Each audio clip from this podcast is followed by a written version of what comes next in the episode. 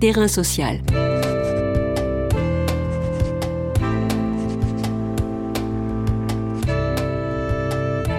Hugues Chevarin. Bernard Friot. Bernard Friot, économiste, sociologue et professeur émérite à l'Université Paris X Nanterre, fait la proposition d'un salaire à vie pour tous comme alternative au salariat capitaliste, à cette intermittence selon ses propres dires.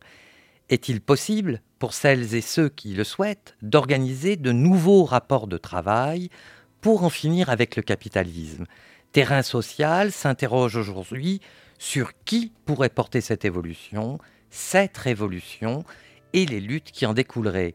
Y a-t-il dans nos sociétés un désir de communisme? Terrain social. Bonjour Bernard Friot, bienvenue dans Terrain social. Quelle est votre définition du salaire à vie et en quoi cela permettrait-il de sortir du capitalisme Alors le salaire à vie, c'est la reprise, l'actualisation, la généralisation d'une invention euh, de 1946 lorsqu'est créé le régime général.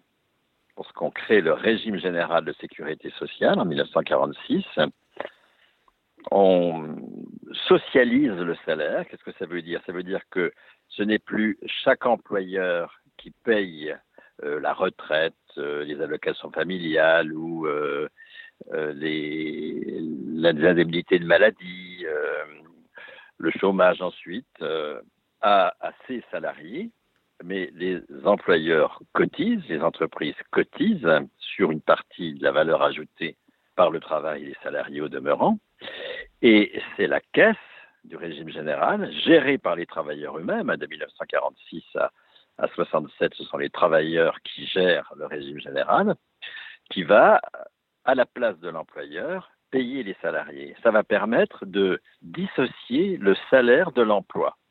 Des gens qui n'ont pas d'emploi, par exemple les parents, en tant que parents, les retraités, vont pouvoir toucher du salaire. C'est du salaire, c'est pas du tout une allocation financée par l'impôt, euh, c'est du salaire financé par les employeurs, alors même qu'ils ne sont pas en situation de subordination à un employeur. C'est cette dissociation entre la subordination à un employeur et euh, la perception d'un salaire euh, qu'il faut généraliser à tous aujourd'hui. Nous devons aujourd'hui être reconnus comme travailleurs. Hein. La, loi d'août 46 sur les allocations familiales pose les parents comme des travailleurs qui ont droit à du salaire, par exemple. La loi euh, qui également étend le régime de la fonction publique à tous les salariés du privé en matière de retraite, en faisant de la retraite non pas la contrepartie des cotisations passées, mais euh, la poursuite d'un salaire de référence, pose également les retraités comme des travailleurs. Nous ne sommes pas des travailleurs par intermittence, euh, comme euh, le veut le capitalisme, hein, c'est là qu'on en arrive à votre question, est-ce que ça nous permet de sortir du capitalisme? Et là, on va pouvoir développer euh, ce point. Alors, avant d'aborder vraiment ce point, je reviens quand même sur l'idée de la mise en situation de sécurité sociale d'un certain nombre de, de, choses, dont le salaire. Et vous avez cette formule particulière qui est le salaire à la qualification personnelle. Est-ce que vous pourriez éclairer un peu plus cette notion? Oui, alors là, on n'est pas renvoyé directement à 1946, euh, la création du régime général, mais à une autre loi de 1946, la loi d'octobre 46 sur le statut de la fonction publique. Et le statut de la fonction publique a ceci d'extrêmement novateur que les fonctionnaires sont payés non pas pour leur poste, un fonctionnaire qui change de poste ne, change pas de salaire, mais pour leur grade. Un fonctionnaire, il a un grade, il est, je sais pas quoi, il est professeur agrégé, il est au, au sixième échelon, il est euh, à l'indice 425, enfin qu'importe, il a un grade. Et ce grade euh, définit une qualification qui lui est personnelle la qualification qui reconnaît notre contribution à la production de valeur économique, c'est pas du tout la, c'est pas du tout la certification, c'est pas le diplôme. Hein. On peut être très qualifié sans aucun diplôme. Hein. La qualification, ça renvoie à l'expérience professionnelle. la qualification qui est liée au poste de travail dans le privé, dans la convention collective. C'est pour ça qu'il y a des chômeurs, parce que si vous n'avez pas de poste, vous, êtes, vous êtes sans ressources. Hein.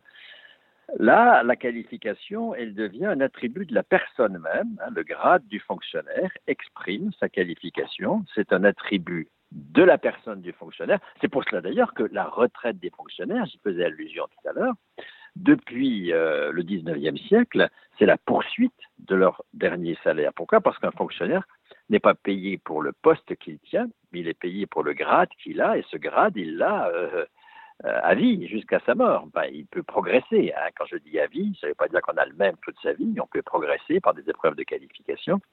Et là, effectivement, le salaire à la qualification personnelle, c'est la proposition d'étendre à tous ce, mode de rémunération. Hein. C'est déjà le cas lorsque euh, Croizat, ministre communiste donc du travail, qui crée le régime général de sécurité sociale, euh, dit les parents ont droit à du salaire, les retraités ont droit à du salaire, donc il, euh, il dissocie le, le, salaire du poste de travail. Le statut de la fonction publique fait la même chose et il s'agit de généraliser ça à tout le monde aujourd'hui.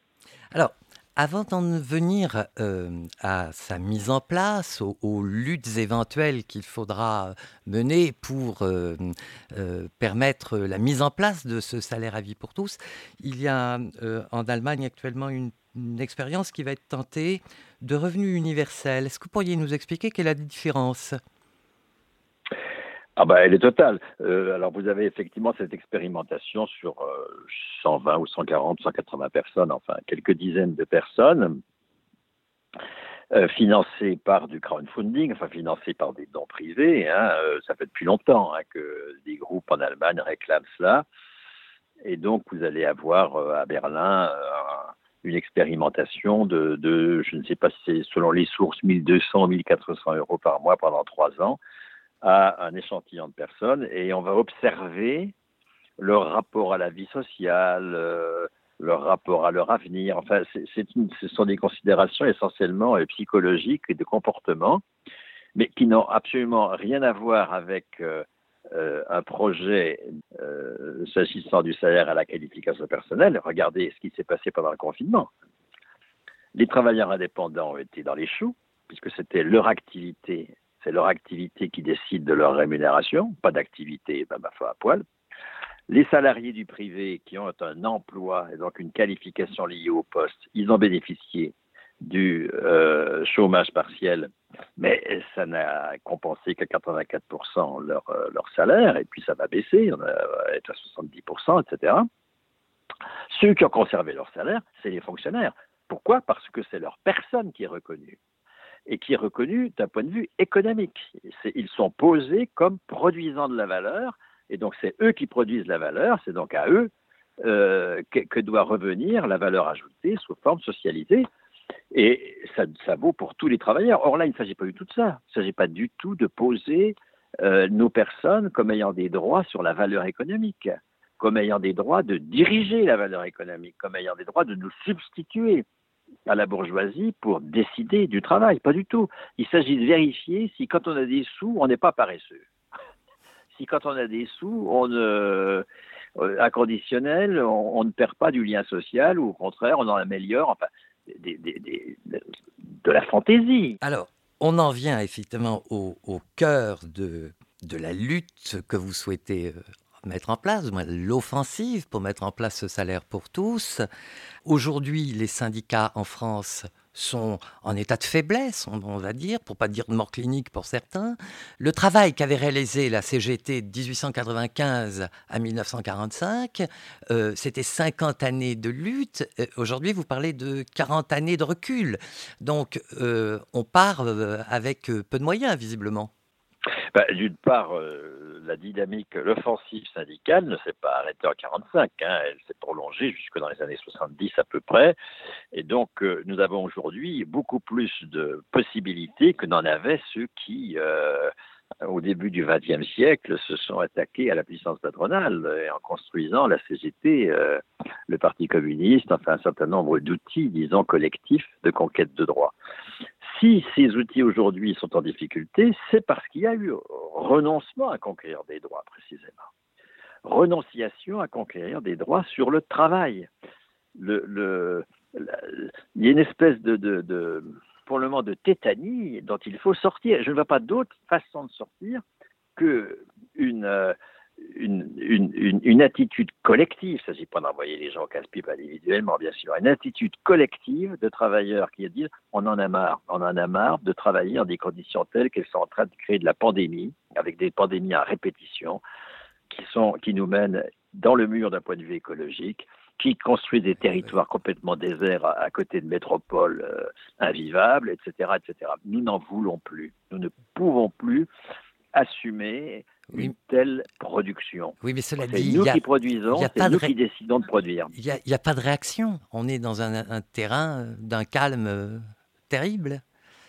Ah non, vous avez alors vous avez plusieurs réactions très importantes. Vous avez d'abord tous ceux qui sont en sécession, toutes celles et ceux qui sont en sécession. Vous avez une part importante, surtout chez les jeunes, mais pas que. Hein, euh, qui décident de ne plus travailler euh, dans cette logique-là et de travailler de façon nouvelle. Et aujourd'hui, des tas d'entreprises alternatives, des tas de lieux où s'expérimentent des formes nouvelles de mise au travail collectif. Ça, c'est extrêmement important. Alors, c'est marginal encore. C'est pour ça qu'il faut créer des institutions euh, macroéconomiques, comme on dit, pour que cette marge-là ne soit pas euh, absorbée euh, par, le, par, le, par le capital. Mais ça, c'est très important. Vous avez également, c'est négatif, d'accord, mais euh, si nous savons euh, le retourner, ça devient extrêmement positif. Vous avez le fait qu'il n'y a plus d'adhésion à ce que la bourgeoisie capitaliste nous fait produire, y compris chez les cadres. C'était impensable il y a 50 ans que des cadres soient à ce point euh, en, refus de ce qu'on leur fait faire. Donc, évidemment, la, la, souffrance au travail, le fait d'aller au travail en traînant les pieds, le fait de ne pas être d'accord avec ce qu'on fait, euh, c'est pas suffisant. Hein. Il faut transformer ça en volonté de, de travailler comme nous l'entendons. Oui, bien sûr, hein, mais euh, vous avez euh, dans les syndicats des travailleurs qui sont absolument déterminés à à non pas chercher un repreneur euh, si euh, le, groupe euh, multinational qui possède leur entreprise met la clé sous la porte, mais de conquérir la propriété collective de l'outil de travail. Ça, c'est des choses également nouvelles qu'on a vues pour Scopti, qu'on a vues pour la Belle de l'Aude, enfin pour un certain nombre de transformations de filiales de groupes internationaux euh, qui euh, mettait la clé sous la porte en euh, coopérative gérée par les travailleurs eux-mêmes. Tout ça, tout ça est tout à fait neuf, tout ça est passionnant et tout ça est porteur d'avenir. Votre livre, Un désir de communisme qui paraît chez Textuel dans la collection Conversation pour demain, rappelle le besoin que vous voyez d'un en commun dans la société. Mais qui peut porter ça vraiment aujourd'hui? Les exemples que vous nous donnez, euh, comme vous le dites vous-même, sont à la marge. Qui va structurellement porter ça? Mais écoutez, la, la, question se posait en 1880 de la même façon. Hein. C'est-à-dire que nous avions là un capitalisme absolument triomphant et même une adhésion assez massive à ce qu'il proposait. Euh, et puis, vous avez euh, des travailleurs qui se regroupent, euh, qui constituent la CGT, qui constituent en matière politique la SFIO, qui se transforme en Parti communiste en 1920. en permanence, c'est ça qu'il faut savoir observer pour sortir d'un pessimisme collectif extrêmement délétère. En permanence, vous avez une, victoire de la vie sur la mort. En permanence, vous avez euh, des, personnes qui ne renoncent pas et qui collectivement s'organisent. Je participe, moi, par exemple, dimanche prochain, à, une fête euh, de, de la paysannerie euh, en Dordogne, où la Confédération paysanne, le, des partis comme le Parti communiste, les Verts, enfin, etc., euh, vont euh, proposer à, lors de cette fête, donc à, des gens qui ne sont pas forcément des militants, hein, une sécurité sociale de l'alimentation qui va permettre justement de donner un, de, sortir de la marginalité toutes les initiatives nouvelles en matière de production alimentaire, de distribution alimentaire qui nous feront sortir de l'agrobusiness, de la grande distribution, etc. Mais encore une fois, tout, dépend du type de lorgnette qu'on a. Hein. Euh, si on est euh, décidé à, ne voir que, que, la défaite, ben, on ne voit que la défaite. Euh, mais si on a une oreille vraiment et un œil attentif à tout ce qui bouge, à tout ce qui est décidé à sortir de l'impuissance sur le travail, à sortir de la folie dans laquelle l'organisation capitaliste du travail nous, conduit, euh, on s'aperçoit qu'effectivement, euh, il y a énormément euh, d'interrogations. Il n'y a pas de jour où je, ne, où je ne reçoive un courrier de quelqu'un qui me dit, voilà, euh, je ne me sens pas comme héritière euh, de telle ou telle fortune légitime pour, euh, pour en décider. comment est-ce qu'on pourrait mettre ça au service du bien commun? En permanence, c'est ça. À partir du moment où, où, où, où ce que l'on dit rejoint des aspirations profondes des personnes, euh, ben vous allez avoir des jeunes qui ont été des gagneurs euh, sur la City à Londres euh, et puis qui à 35 ans en ont ras-le-bol, estimés qui se sont fait complètement essorer et avoir et qui viennent là aussi discuter avec moi, etc., etc., tout le temps, en permanence. Eh bien... Il y a aujourd'hui une efflorescence de désir de communisme. Merci Bernard Friot. Vous faites paraître aux éditions textuelles, collection Conversation pour demain, Un désir de communisme, une série d'entretiens avec Judith Bernard. Terrain social.